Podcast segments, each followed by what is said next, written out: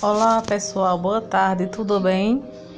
Vamos falar hoje sobre as etapas de desenvolvimento que antecedem a linguagem. Então a criança, desde bebezinha, ela tem que apresentar a partir dos 4, 5 meses em diante a atenção compartilhada, o contato visual, a compreensão e a imitação. Esses requisitos são muito importantes para que futuramente a linguagem ela ocorra no tempo certo, no tempo adequado. Então, a atenção compartilhada, o que seria? A atenção compartilhada seria a criança olhar para um objeto e olhar para você, mesmo ela não tendo ainda a linguagem falada, mas esse comportamento também é uma forma de comunicação. Então, ela olha para o objeto, olha para o adulto que está próximo dela e está compartilhando aquele objeto.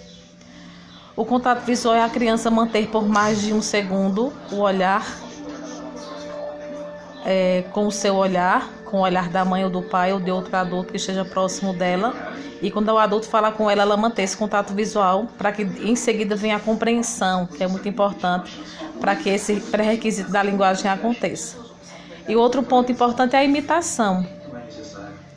A imitação é muito comum nos bebês, quando eles aprendem a silabar, quando você ensina as palavrinhas simples, eles repetem, eles falam, bate palma, dá tchau, fala não.